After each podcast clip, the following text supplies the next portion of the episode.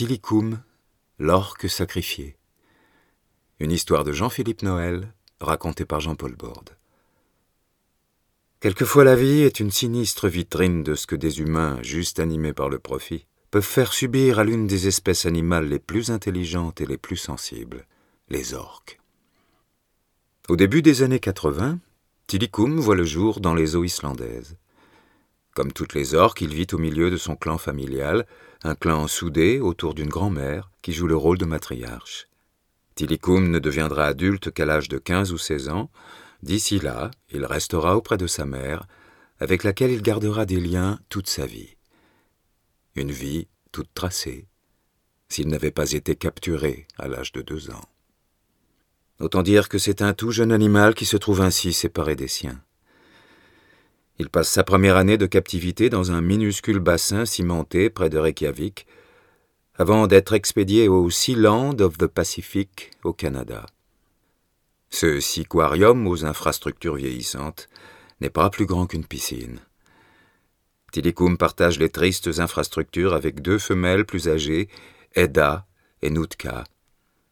Capturées des années auparavant dans le Pacifique Nord, elles n'ont pas le même langage que Tilikum. En effet, les cétologues savent qu'à travers le monde, les différentes populations d'orques usent de dialectes différents. Le jeune mâle est donc incapable de comprendre ces deux co-détenus.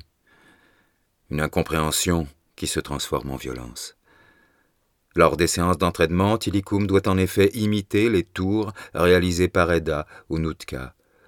S'il les exécute mal, les animaux ne reçoivent pas de récompense, la femelle se chargeant de punir violemment son équipier. Incapable de prendre la fuite, agressé lors de chaque séance, le jeune mâle vit dans un stress permanent.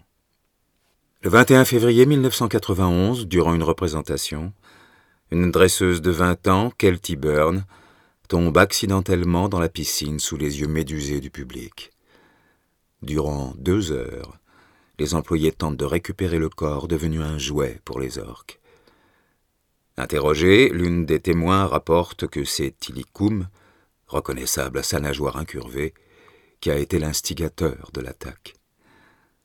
Le parc ferme définitivement ses portes et la société SeaWorld se porte acquéreuse du jeune mâle prometteur.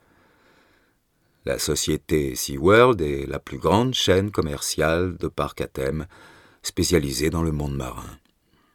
Elle exploite principalement des orques, des belugas, des grands dauphins et des otaries. Elle possède trois parcs aux États-Unis. En quelques années, Tilikum, 7 mètres et 5 tonnes de muscles et de puissance, devient la plus grande des orques détenues en bassin.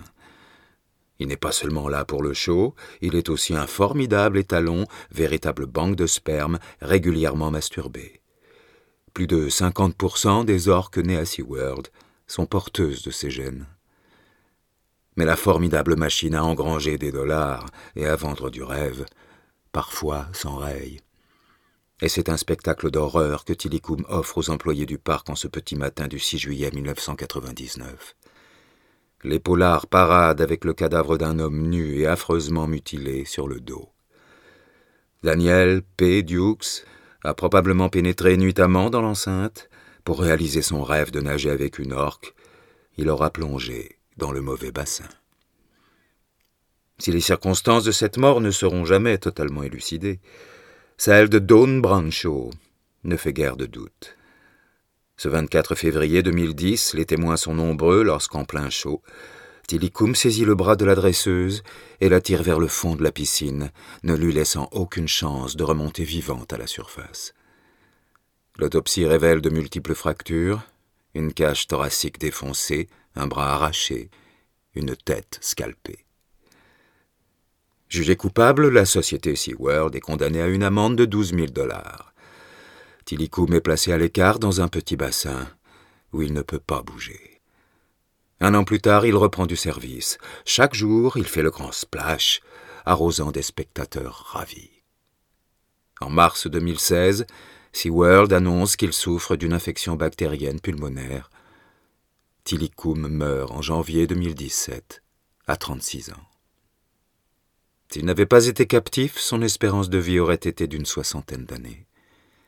Il aurait vécu dans un clan familial de quelques dizaines d'individus, et parcouru quotidiennement aux côtés de sa mère des dizaines, voire quelques centaines de kilomètres. Une vie qu'aucun Sealand, SeaWorld ou Marineland n'aurait pu lui offrir. Depuis quelques années, la prise de conscience par le public des conditions de vie réservées à ces animaux a permis de faire évoluer les lois. En France, l'Assemblée nationale a voté le vendredi 29 janvier 2021 le projet de loi sur la maltraitance animale, signant ainsi la fin de ces parcs animaliers. Dès 2022, ils ne pourront plus détenir d'orques, une interdiction qui concernera ensuite les dauphins à partir de 2027. Le texte proscrit également la reproduction de ces espèces en milieu zoologique. Triste étrange destin que celui de Tilikum, qui bien que trois fois meurtrier, est considéré comme une victime du profit et de la cupidité.